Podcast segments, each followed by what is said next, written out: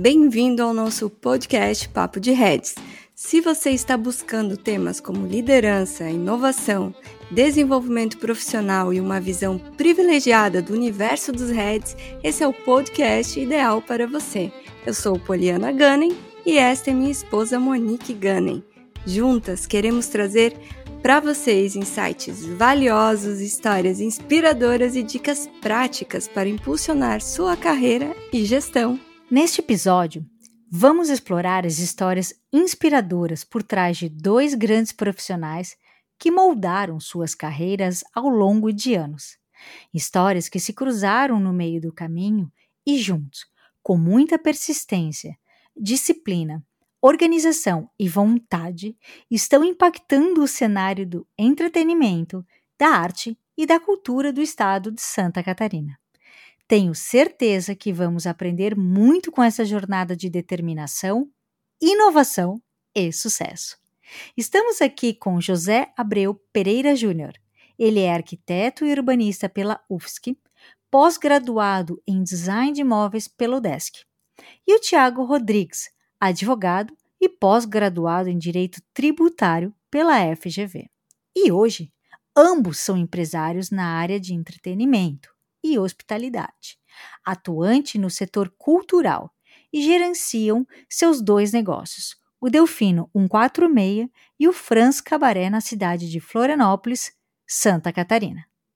Sejam muito bem-vindos. É uma satisfação, uma honra em tê-los aqui conosco. Nós somos admiradoras do trabalho de vocês, da jornada que vocês construíram. E para começar, eu vou ser muito objetiva, direta, porque vocês, Tiago e Júnior, são profissionais super bem conceituados, é, de sucesso, é, com carreiras sólidas. E a pergunta que não quer calar como vocês chegaram no porquê de começar a pensar em algo novo e mais, o que motivou vocês a fazer essa transição de carreira, embarcar nessa nova jornada em novos negócios? Bom, boa noite, é, Mo e Pô, tudo bem? Vamos lá, a gente comecei a raciocinar um pouco sobre o assunto hoje, né? E sobre essa mudança de carreira em princípio, a gente acho que não tinha a intenção de mudar de, o rumo das carreiras, né? Eu acho que tanto eu quanto o Thiago, a gente tem um apreço pela nossa formação, né? Pela graduação, que o Thiago é advogado, eu sou arquiteto. E no momento que a gente começou a ter essa transição, a gente realmente a gente né, tinha esse apreço, a gente gosta muito das profissões, eu da arquitetura, do urbanismo, o Thiago né, da, dos clientes, da, do direito, etc. Eu acho que tudo começou muito discreto e como um trabalho secundário, né? A gente mora num prédio de lofts, que é o Juarez Machado, e nesse prédio tinha um espaço físico que era no térreo, que ele era uma galeria de arte, onde era frequentada apenas por moradores do prédio e a gente achava uma, uma pena um espaço tão rico que de frente para a rua não ser contemplado e usado por outras pessoas. E visualizando esse espaço físico, a gente pensou assim: como é que a gente pode ativar esse espaço? Como é que a gente pode tornar esse espaço mais interessante uh, para outros usuários, né? já que ele é, é um espaço nobre, está de frente para a rua. E dentro da arquitetura e urbanismo tem um conceito que até quando a gente viaja para a Europa é muito fluido e espontâneo, que a maioria dos, dos edifícios, lá em Paris, Lisboa ou outra cidade, tem um comércio no térreo e as pessoas moram em cima do comércio, né? Isso, é, no conceito de urbanismo e de cidade, deixa a cidade mais uh, feliz porque e menos monótona, né? Porque as pessoas passeiam, é, tem aquela, aquele, aquela a palavra até que os franceses usam muito, que é flanar, e vão vendo a floricultura, vão vendo o café, vão vendo um restaurante. Isso deixa as ruas mais simpáticas, mais seguras espontaneamente, porque as pessoas umas cuidam das outras, né, espontaneamente, naturalmente. E a gente pensou por que não aproveitar esse espaço como uma galeria café ou um espaço de, de gastronomia, até porque o edifício Juarez Machado tinha no seu DNA, quando foi lançado a planta, que teria um bistrô na casa ao lado, na casa centenária. Então, eu e o Thiago, a gente tinha já uma, uma pequena, um pequeno, questão embrionária de gostar de receber. O Thiago, lá em Joinville, ele fazia os esquentas em casa e eram concorridos. Foi também é, anfitrião lá da mansão, né? então, eu também gostava de receber. Nossas festas sempre tinham bastante aderência e a gente falou assim, não, um lugar então para abrir o público, a gente já tinha esse DNA da hospitalidade. E junto com o vizinho, a gente fez um trio e vamos abrir um café, um café ligado com a cultura e arte. Então começou como um, um espaço secundário na, na, nas nossas vidas. Acho que o Thiago pode complementar um pouco. Oi, boa noite. Agradecer o convite, primeiramente. É, e corroborando com o que o Abreu coloca, tem uma questão que é voltada para talvez a criatividade que as nossas profissões, é, o Abreu mais na arquitetura, obviamente, tinha essa liberdade, né? Mas na advocacia é, eu me sentia um pouco engessado então, e uma das coisas que eu mais gostava dentro da advocacia, quando eu ainda era bastante atuante, era de atender o cliente e na solução dos problemas. Então, hoje, ter um bar, um restaurante, são problemas para resolver todos os dias. É diferente da advocacia, que a gente tem é, algumas situações, muitas delas, na verdade, a longo prazo. Mas eu diria que essa questão criativa é algo, então, que como o Abreu estava finalizando a fala dele e passou para mim, é algo que a gente conseguiu explorar mais e tendo é, o Delfino, que foi a casa que nós abrimos em 2015, na galeria, então, do artista plástico Juarez Machado, conterrâneo de Joinville. É, e a gente já tinha é, tido uma, um teaser do potencial desse espaço, além do projeto que do, da própria edificação, mas quando fizemos uma homenagem para o Juarez Machado, nos 70 anos dele, que foi o lançamento das 70 obras deles nesse mesmo espaço onde é o Delfino. E realmente a, a intenção era que essa que esse negócio ele fosse paralelo e secundário às nossas atividades é, é, é, que já já trabalhávamos, né? Não não havia no início uma ideia de migrar é, completamente. Até porque eu acho que determinadas profissões, uma vez que você inicia elas, você nunca deixa de ser. Né? Então hoje eu exerço a advocacia dentro dos próprios negócios. É, o Abreu, quando tem que desenhar o espaço, conceber ele, né, mesmo antes da questão física de estrutura, além de estudar o projeto arquitetônico de interiores propriamente dito, trabalha com questões de história da arte que tem relação com a arquitetura e, e a gente utiliza também da, da questão mais burocrática e jurídica, desde esclarecimento com funcionários ou evitando demandas trabalhistas, é, trazendo a, a, a, colegas advogados, juízes, enfim, né, Ministério Público para conviver nesses espaços onde a gente propõe reuniões, discussões sobre temas que envolvem arquitetura, urbanismo, e aí as coisas começaram a tomar uma proporção um pouco maior, porque a gente se identificou muito com essa, hum. com essa atividade, que ela vai muito além da gastronomia propriamente dita. Então, a gente tangencia a questão né, do restaurante, do bar, e traz outros serviços que daí no, nos diferenciam de outros lugares que, com né, toda a qualidade e esmero, trabalham exclusivamente com gastronomia. Mas tendo em vista as nossas atividades que antes eram principais e agora se tornaram o suporte para fazer com que esse negócio exista da melhor maneira, a gente conseguiu fazer com que ele tivesse ramificações e aí tornou é, o, o, o, primeiro negócio, que é o Delfino 146, é, um negócio consistente. Eu, eu quero colocar aqui uma coisa bem importante que é o E, né? Eu não preciso mais ser o ou. Ou eu sou arquiteto ou eu sou empreendedor. Eu sou E. Eu sou arquiteto e empreendedor, eu sou advogado e empreendedor, empresário, investidor, e é uma tendência muito natural e moderna que hoje nós escolhemos uma profissão por formação, mas é, nós temos a tendência, em, a tendência em viajar pelo E. E hum. algo mais.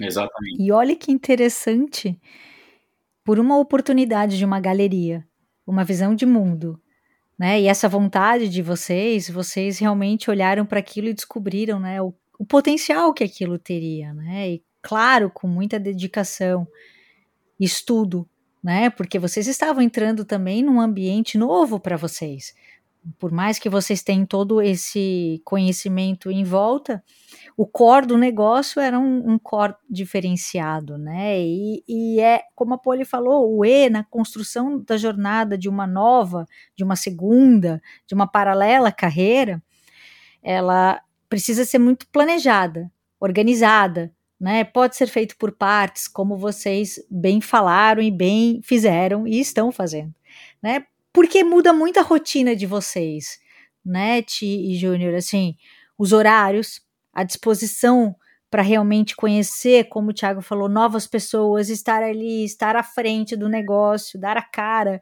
mostrar, né, ir atrás de novos contatos, fornecedores, planejar, pesquisar, mas em algum momento, assim, vocês sentiram, vocês entenderam que haveria necessidade de vocês realmente assim se dedicarem mais para outros outro ou os outros negócios que estavam vindo? Então, eu, eu acho que esse marco, né, do tempo aí, ele veio com o segundo negócio.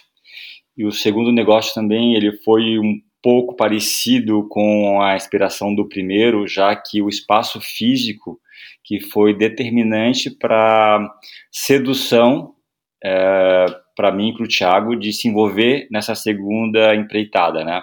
A gente foi convidado para conhecer um imóvel tombado é, de 100 anos, é, próximo ali à região do Rita Maria, que foi construído por um grande empresário industrial do século XIX, que é o Carl Franz Albert Webke. E essa casa, quando a gente entrou na casa, a gente viu todos os atributos importantes que a gente conseguiu vislumbrar o segundo negócio, né, que era um espaço físico que ele já quase se apresentava como um palco, né, tinha um espaço elevado, embora eles queriam alugar para um coworking e a gente, em vez de visualizar o coworking, a gente visualizou um palco, né, no nosso olhar. A gente, viu um, a arquitetura é, cheia de histórias, impregnada de de coisas interessantes de frente para o mar e a montanha catarinense, para a Ponte Estilo Luz. E quando a gente esteve naquele lugar que a gente foi convidado para visitar, que a gente foi para lá para não aceitar, uh, o lugar nos pegou novamente, nos seduziu e falou: se a gente não fizer esse lugar, outros vão fazer. Então foi aí que a gente veio para casa, a gente começou a, a construir já uma, uma história para esse lugar, um cenário idealizar o conceito, né? Porque também a gente sempre procura embasar bem o nosso negócio. Quando um negócio tem é, sinceridade, tem verdade. Um, verdade, né? Acho que é a palavra que o Thiago falou, verdade. Eu acho que ele tem menos chance de dar errado. Ele fica menos frágil, né? Fica um, um negócio com possibilidades é, de ter permanência, né? Se você faz um, uma coisa muito alegórica, muito frágil em termos de conceito, provavelmente ele vai ter uma vida útil mais curta. Acho que o Thiago complementa. Exato.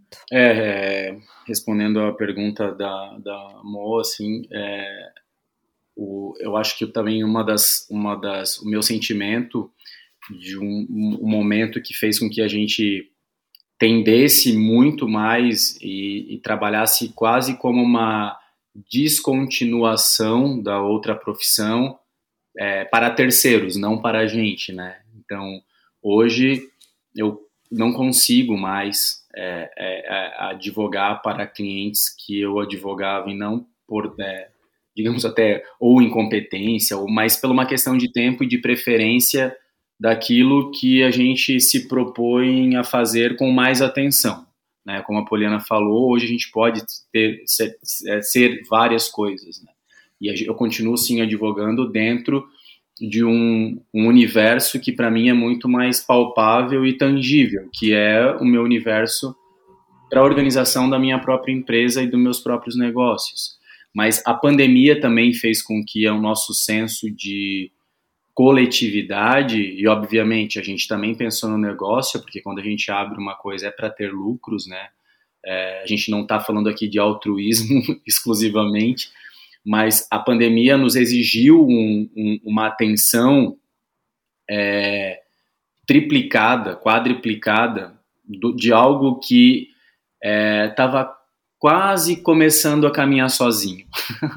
né? Então nós tínhamos um café que abria às 16 horas, aí ele se estendia até uma da manhã, porque depois de 2015 nós recebemos então um convite quando a gente abriu o, o, o bistrô, né, café, enfim, que era na galeria do Loft Juarez Machado, ainda é. Um ano e meio depois nós recebemos o convite é, de dois empresários que tinham uma casa centenária conectada a essa galeria. Então, eles eram nossos clientes, para encurtar a história, e nos convidaram para administrar essa casa, logo conectada ao Delfino. E aí nós abrimos então o Porão, que foi um clube de jazz e de música ao vivo, com piano acústico, tudo, que surgiu logo em 2017. Fica exatamente no porão dessa casa é, e que há 90 anos, há 100 anos, essa casa já fazia sarau, já existia música ali, já existia arte. Né? As primeiras moradoras estudaram com Vila Lobos, no Rio de Janeiro. E a gente foi pesquisando toda essa história. No térreo dessa casa. Tanto, tanto Ti, que dizem que é uma das melhores acústicas de Santa Catarina. Não né? é? Exato. E, e aí na parte de cima, então, é, existiam algumas salas de trabalho, da qual o Abreu e eu continuávamos a exercer as nossas profissões de arquiteto e advogado, utilizando esses espaços. Então, durante um período, estava até cômodo para a gente, porque quase que pegar o elevador e, e ter ali tudo muito tranquilo. E aí vem a pandemia, ao invés de trabalhar com possíveis demissões e tudo, é, começamos a trabalhar com encomenda, eram shows cancelados, bom, tudo isso que né, o Brasil viveu, o mundo viveu, na verdade, e aí exigiu da gente uma atenção é, redobrada. E esse convite. Um se reinventar. Né? Isso, então trabalhar desde, né, em horários alternativos, tivemos que é, não trabalhar à noite por conta das restrições, ninguém entraria num porão até seis, sete meses depois das restrições, e também não faríamos isso, né, porque queríamos preservar a integridade dos nossos clientes, mas aí vem trabalhar com encomenda, vamos fazer entrega, como é que a gente, qual é a estratégia para manter a equipe, né, vender drink engarrafado, não demitimos ninguém, aumentamos o horário e aumentamos a equipe. Né, mas tudo isso demanda tempo, energia, persistência. Então agora o foco vai ser esse para conseguir é, manter é, é, toda essa equipe que acredita no nosso trabalho. Né? E aí foi onde a gente começou também a migrar mais. A migrar mais. Porque, junto com essa proposta de conhecer essa outra casa centenária, que o nosso negócio é reestruturação, ressignificação, melhor dizendo, de imóveis centenários é, que trazem a história da cidade, né? É, foi no período da pandemia, em 2020, um dos nossos principais clientes, que é, é, então está na quinta geração do Carl Franz Albert Webke, que o Junior mencionou, é um dos nossos clientes, o Aderbal Grilo, e nos convidou para conhecer então esse imóvel que está dentro de um complexo, onde hoje tem o Armazém Rita Maria, as torres do, do né, de, de, comerciais ali do, do, do Cal Epic, e ali a gente realmente ficou apaixonado pelo esse imóvel. Surgiu dúvida, obviamente, diante de toda a instabilidade, estávamos muito machucados com todo, tudo aquilo que estava acontecendo, mas aí a frase do Abreu, diante de toda a história que a gente foi buscar da região, de que navios aportavam ali para fazer um entreposto, que servia como entreposto à região entre Rio de Janeiro e Buenos Aires, companhias de teatro desciam ali. E aí, quando a gente vai estudar a história da região, a gente vê que tem muito do, da maneira, a maneira como aquilo se, né, se apresentou há, há um século atrás e, e o que a gente poderia trazer é muito da nossa visão de mundo muito legal que vocês colocaram e aproveitando aqui, é, vocês sabiam que 30% dos profissionais que desejam fazer algum tipo de transição de carreira querem empreender? É, e aqui vocês trouxeram inúmeros desafios, porque empreender realmente nem tudo são flores. Vocês falaram sobre se reinventar na pandemia, sobre ressignificar lugares, porque afinal tem uma história, tem todo um conceito, mas a gente sabe que da história e do conceito fazer tudo aquilo acontecer e dar certo é, é completamente outra viagem, eu diria, outra jornada. E aqui vamos colocar então para aqueles que estão nos ouvindo, quais foram os desafios mais significativos que vocês enfrentaram agora, além da pandemia, e nessa transição, como que vocês superaram? Se superaram todos, contem-nos. É, eu acho que o principal desafio quando a gente fez, começou o primeiro negócio, eu acho que foi a, a falta de conhecimento da área de gestão, né? Gestão, finanças, toda essa área que eu acho que nem na arquitetura, nem no direito a gente tinha tido uma formação. Então, até para fazer o primeiro plano de negócio, a gente não sabia que, que é, profissional buscar, né? A gente foi é, tentando achar um profissional adequado.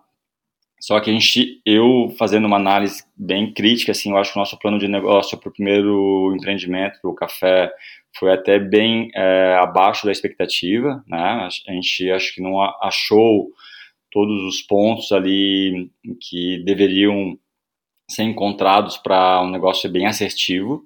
Então a gente foi aprendendo muito com o nosso olhar atento, né, meu olhar atento de arquiteto, olhar atento do Thiago, da experiência que ele tinha, de conversar com cliente a cliente, né, desde um cliente passante de convidar para entrar, o Thiago, uma das primeiras clientes, ele ofereceu um pão que a gente tinha, tinha acabado de fazer no café, e foi uma das primeiras clientes que ela é cliente até hoje, e daquela cliente entender que ela não queria tomar só um café, ela queria tomar um vinho à tarde, um espumante, né? Então, nosso Tá, esse pão era bom, né? Muito bom. Esse pão era bem gostoso. Bom. E a gente foi entendendo que o nosso plano de negócio não apontou que as mulheres gostariam principalmente de tomar um, realmente um vinho à tarde num lugar que elas se sentissem protegidas, que não era um bar, não era um restaurante, era um café mas elas tinham essa licença poética de poder tomar um drink no meio da tarde e não serem é, taxadas ou apontadas de estarem bebendo num bar à tarde, entendeu? E isso a gente foi, então, customizando o nosso negócio com os clientes que foram frequentando o espaço. Então, eu acho, no meu ponto de vista, respondendo mais diretamente, foi a questão de administrativa, de gestão, que eu tinha pouco conhecimento. Então, sabe que eu vou eu e o Abreu a gente tem um posicionamentos um pouquinho diferentes sobre essa questão da, da do plano de negócios. É, eu entendo que um plano de negócios, por melhor que ele seja feito, ele não salva um negócio, né? é, diante de todas as intempéries que pode acontecer e a questão dessa previsão, dependendo do tipo de negócio, a gente não consegue fazer é, as, as nuances disso, essa demanda reprimida, por exemplo, que tinha de as mulheres terem esse espaço à tarde, né, ninguém sabia. Né, isso foi uma coisa muito orgânica.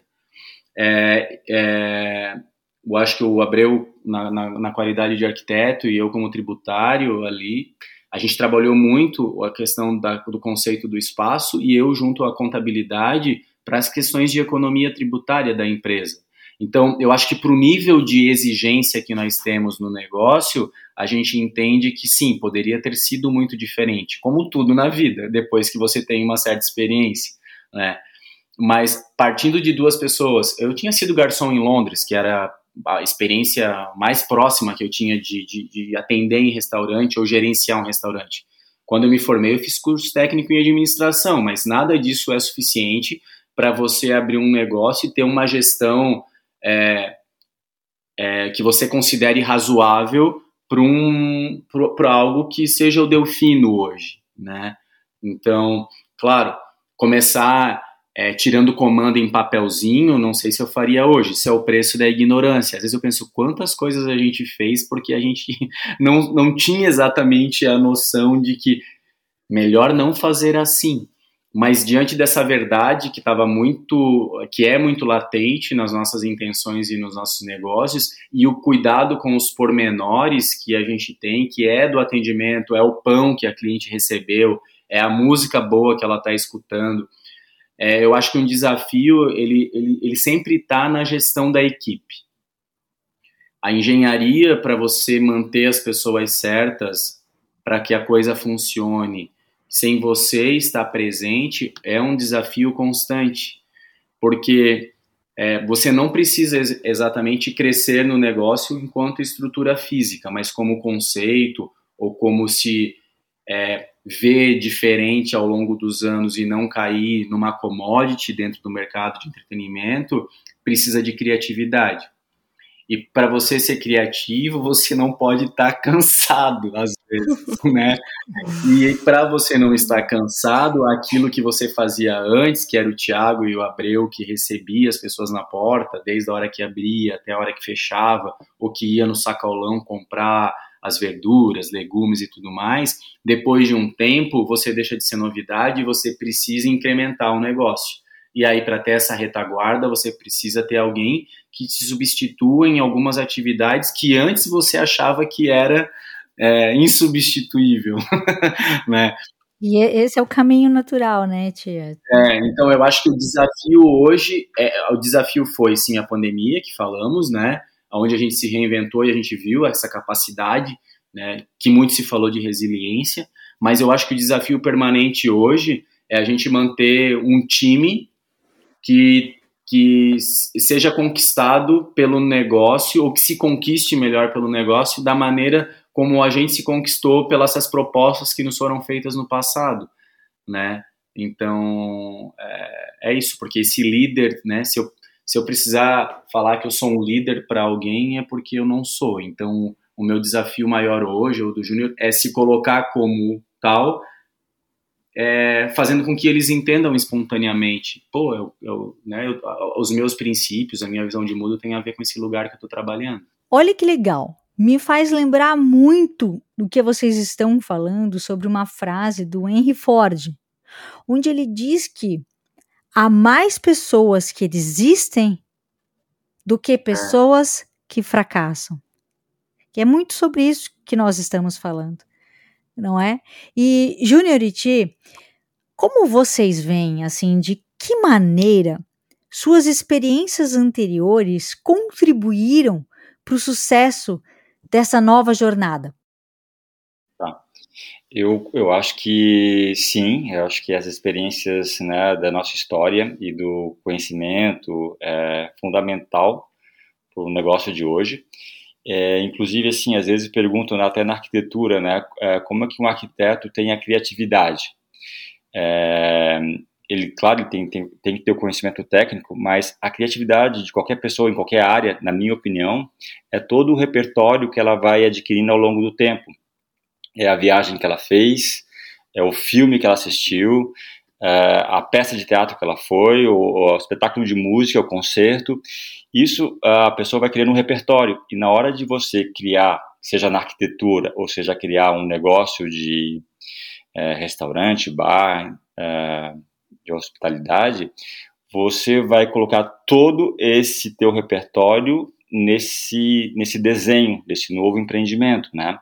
Então eu acho que eu somei meu repertório que eu né, tenho ali de, das minhas viagens, que eu fiz duas voltas ao mundo, é, do teatro que eu fiz na Aliança Francesa, da dança que eu fiz quando era mais jovem, é, da, da faculdade de arquitetura, o Thiago, todo o repertório que ele, que ele também adquiriu, experiência até como ele comentou, que foi garçom em Londres, eu acho que todo esse repertório a gente vai imprimir e desenhar esse novo negócio. Mas isso dá bagagem justamente para poder conversar com os teus pares, e aí é, os pares a gente está falando desde sócios investidores que vêm no, no, teu outro negócio, onde né, querem estar contigo, como você falou, né, Monique? E a pessoa que está limpando o banheiro, né?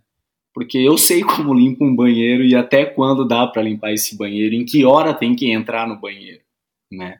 Então, se precisar ir para a cozinha em algum dos negócios, se faltar um funcionário, né?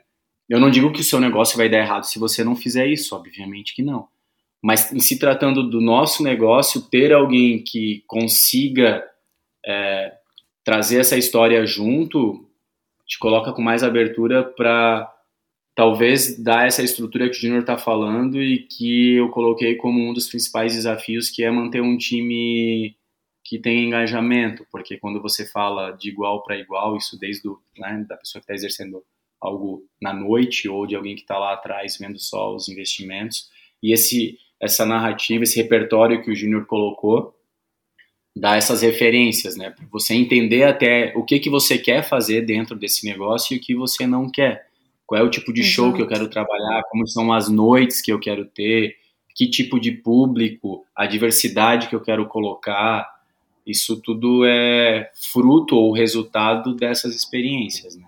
Vocês trouxeram algo muito interessante que são é, pessoas, time, e você colocar em prática tudo aquilo que você traz de bagagem da sua vida, né? E são universos bem interessantes aqui, desde ser garçom a trabalhar em obra, a alguém que é, fez Aliança Francesa e de repente universos que se cruzam aí, caminhos, enfim. Uh, e você junta tudo isso e olha no que dá, né? Um, um, sucesso tremendo que a gente já sabe que vocês têm. É, dito isso, vocês obviamente transitaram de universos de carreiras que teoricamente são muito distantes do que vocês fazem hoje, mas por tudo que vocês nos trouxeram, se conectaram de uma forma muito orgânica, né? E quando vocês falam em ser convidados, em olhar uma casa centenária, em ter pessoas que frequentavam, eram clientes, de repente parceiros de negócio, a gente começa a pensar aqui em network.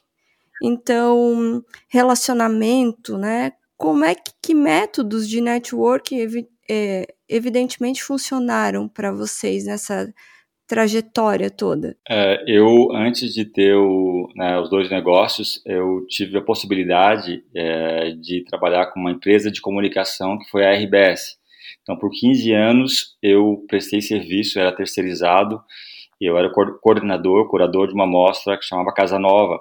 Então, nesse sentido, eu tive uma boa integração com o time de, é, de é, comercial da RBS, que eu ia junto com eles para vender o produto, que era a amostra, e ao mesmo tempo, depois eu tive a oportunidade de escrever uma coluna para o jornal, que me deu também uma grande visibilidade. Então, ao longo de 15 anos, eu com, consegui construir uma rede de networking, né, que foi ajudou bastante até de serem os primeiros clientes, que eram os arquitetos e toda a rede de comércio e construtoras que eu conheci durante esses 15 anos. Então, foi para começar é, a alavancar é, e ter clientes no primeiro negócio. Paralelo a isso, eu acho que o Thiago pode falar melhor que eu, eu acho que ele tem um grande dom, né, o Thiago, ele é um, uma pessoa super carismática, ele atrai as pessoas, então cada pessoa que chega no negócio, ele foi ele que ofereceu o pão para até nossa amiga Carol Greco, né, que era moça a personagem do pão. Então ele traz a pessoa para dentro do negócio e depois ele continua, né? Ele tem esse dom de, de, de, continuidade e cria quase laços de amizades com o cliente. Então eu acho que eu tive um primeiro momento que eu ajudei bastante. Depois eu acho que o Thiago ele dá essa consequência de criar laços e criar esse networking com os clientes, e, claro, e através das redes sociais também, né? Que o Thiago alimenta a nossa principal rede social de comunicação. A parte criativa e de, de relação do Júnior foi fundamental para que a gente startasse o negócio é, de uma forma como ele parecesse já existente na cidade, pertencendo às pessoas. Porque em ambos os negócios, a gente também começou a virtualizar isso, como diz é, costuma dizer e escrever nos livros, Facundo Guerra, que é um empresário de São Paulo que a gente tem contato e seguimos os trabalhos dele, é, também migrou de uma certa forma, que era engenheiro de alimentos, enfim, hoje né, um, dos, um, um, dos mentores aí no Brasil na, nessa questão de entretenimento. Mas então o Abreu começa com um círculo de pessoas já com, com bastante solidez, e, e a gente consegue fazer com que, as, que venha o cliente que se movimente durante um tempo e não seja tão efêmero. Né? A partir disso, tem uma aptidão realmente minha nesse sentido de gostar de me relacionar com as pessoas, gostar desse trabalho de atendimento, é, de se colocar à disposição e de servir, né? Que tem tudo a ver com o nosso tipo de negócio hoje. Então, o relacionamento, o nosso network, ele foi é, muito no tete a tete para começar o negócio. E aí, claro, na proporção que tomou hoje para ter 250 ou às vezes 300 pessoas numa noite, é Instagram, é, é mail, lista de transmissão, atendendo os, os clientes que estão no restaurante e, e, mostrando a parte dos shows, né? Mas eu acredito muito ainda no contato é, olho a olho, né? As pessoas acreditam naquilo, elas gostam de ser bem recebidas. E a melhor tem um amigo nosso que eu acho que de repente ele é psicólogo numa dessa fica a dica para vocês entrevistarem uma hora é, o Bebeto lançou livro já e tudo.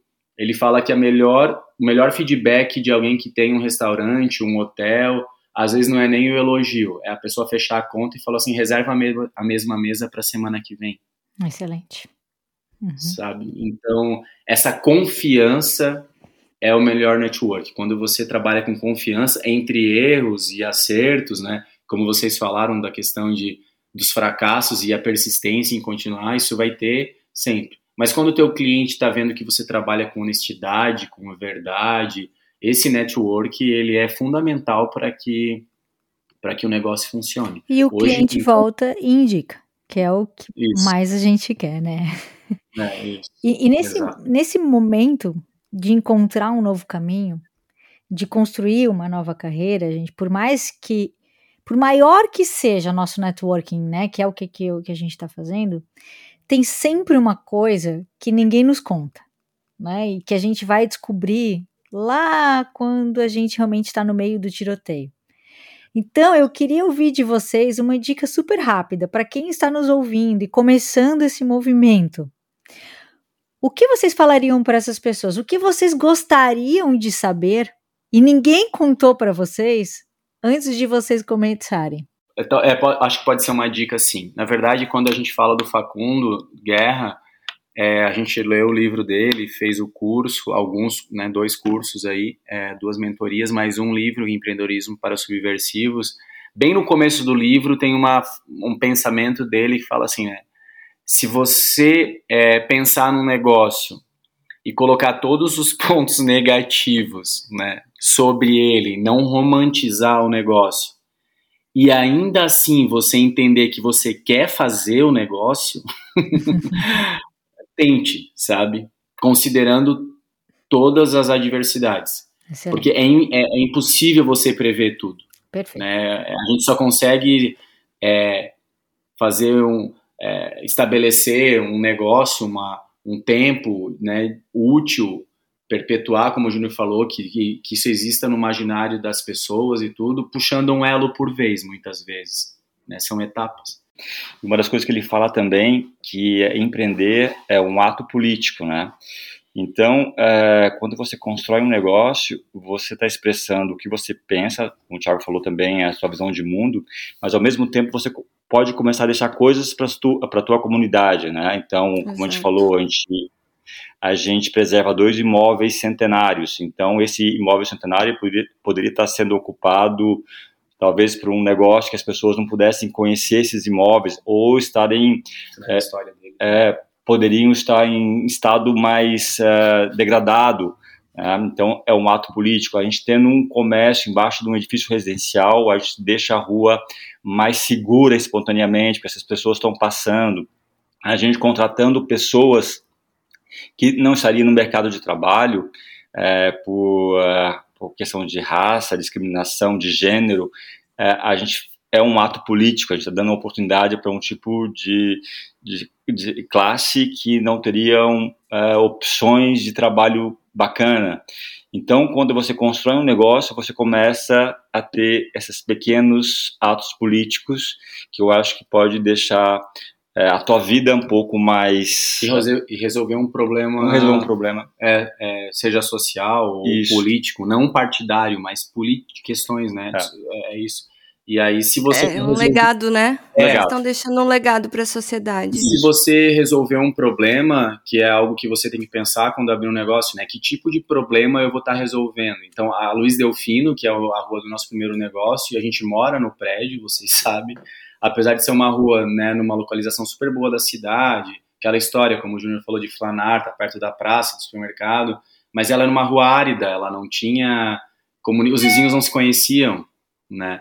E quando você traz um espaço de um prédio desse aberto para a rua, você está resolvendo vários problemas, desde uma vaga de estacionamento que é ocupada por uma praça que a gente colocou, que as pessoas ocupam mais fora do horário de expediente ainda, onde mães levam as crianças para o colégio e ali param para colher uma jabuticaba, ou é, entregar uma comida para uma senhora que né, não consegue sair de casa né, e pede para você levar questões relativamente a essa oportunidade de trabalho. Então, quando você está resolvendo um problema, e às vezes é um problema que tem a ver muito com o negócio, a demanda das mulheres que querem sair, se sentir seguras e, e tomar uma espumante num, bar, num café e não num bar, é, pensa qual é o problema que o teu negócio vai resolver. Isso diminui um pouco as dificuldades. Legal, porque assim, é, cada empresa, quando a gente vai lá registrar, tem um negócio chamado razão social, né? Uhum. Ah, é. Não é à toa que é esse nome, né? Uhum, Existe efetivamente uma razão social. Isso. Bom, cada mudança profissional é uma jornada única. E é incrível ver como as experiências compartilhadas elas podem nos ensinar, nos motivar. E, infelizmente, estamos chegando ao final desse episódio que foi especial demais, repleto de muita inspiração, coragem e história real de verdade de transição de carreiras. Bom, para encerrar, vocês já falaram sobre livros, mas se vocês tiverem mais dicas de livro, um filme, uma peça, algo que tenha inspirado vocês durante essa jornada de transição de carreira seria muito útil para quem está nos ouvindo agora. É, bom, eu falei do livro do Facundo Guerra, né, que é um livro bem atual, e aí, voltando a, um, a algo mais é, é, é, conservador, digamos, não sei se essa é a palavra, mas eu gosto muito do estadista Winston Churchill, né, e tem um livro que fala sobre ele, não, não são livros escritos por ele, que eu também já, já li e gosto bastante, mas é o Fator Churchill, que é escrito pelo Boris Johnson, e eu gosto bastante da maneira como é colocada, né, diante de todas as dificuldades que foi passada, a maneira como foi dos problemas tão graves que que, que, né, que houve naquela época. E porque às vezes eu penso diante de alguma dificuldade, assim, pô, se o cara conseguiu resolver, eu não, eu não sou o Winston Churchill, não, não serei um estadista, mas às vezes eu, fico pensando quando tento dramatizar alguma situação da minha vida. Eu falei assim, pô, se o cara. Imagina como o cara conseguia dormir resolvendo um problema desse, que a gente não vai entrar no mérito, o podcast está acabando. Por que, que eu não consigo resolver algo que é muito, talvez mais fácil, né? Aí é meu livro de cabeceira, eu diria. Que legal. É isso. E eu, como referência para terminar, então, vou citar dois, é, dois arquitetos, um que é o Paulo Mendes da Rocha, que eu acho que o trabalho dele foi incrível dentro da arquitetura moderna brasileira, que me influencia também nos meus trabalhos, quando eu penso num novo negócio. E atualmente ainda contemporâneo, o Isaiah Weinfeld, também tem trabalhos que me inspiram muito. E na música, é, eu sou super fã de Chico Buarque, então a fala dele sempre e as músicas sempre me inspiram. É isso. Excelente. Gente, foi maravilhoso, passou super rápido. Gratidão, Júnior. Gratidão, Thiago. Muito bom estar com vocês. Obrigado. E nós aqui do podcast convidamos vocês a conhecerem o Delfino 146 e o Franz Cabaré aqui na cidade de Florianópolis. E meninos, a determinação de vocês em seguir o coração e buscar essa nova direção nos lembra a importância de seguir as nossas paixões, mesmo quando o caminho parece incerto. E quantas vezes para vocês pareceu incerto, não foi mesmo? E a vocês ouvintes, que as experiências compartilhadas pelo Júnior e pelo Ti nos inspirem a abraçar mudanças e acreditar em nossas capacidades para alcançar novos horizontes. Cada desafio é uma oportunidade de crescimento e cada mudança é uma chance de reinvenção. Continue explorando e aprendendo, e se você Não nos segue ainda? Te convido a nos seguir no nosso Instagram, arroba Papo de Heads. Temos um agradecimento especial ao nosso parceiro aqui do podcast, a DVW, que tem mais de 10 anos de atuação. São diversos serviços premium, incluindo consultorias personalizadas para empresas ou profissionais que desejam impulsionar ou seu marketing pessoal e empresarial. Para mais informações, acesse dvw.com.br. Gratidão por nos acompanhar e até o próximo episódio.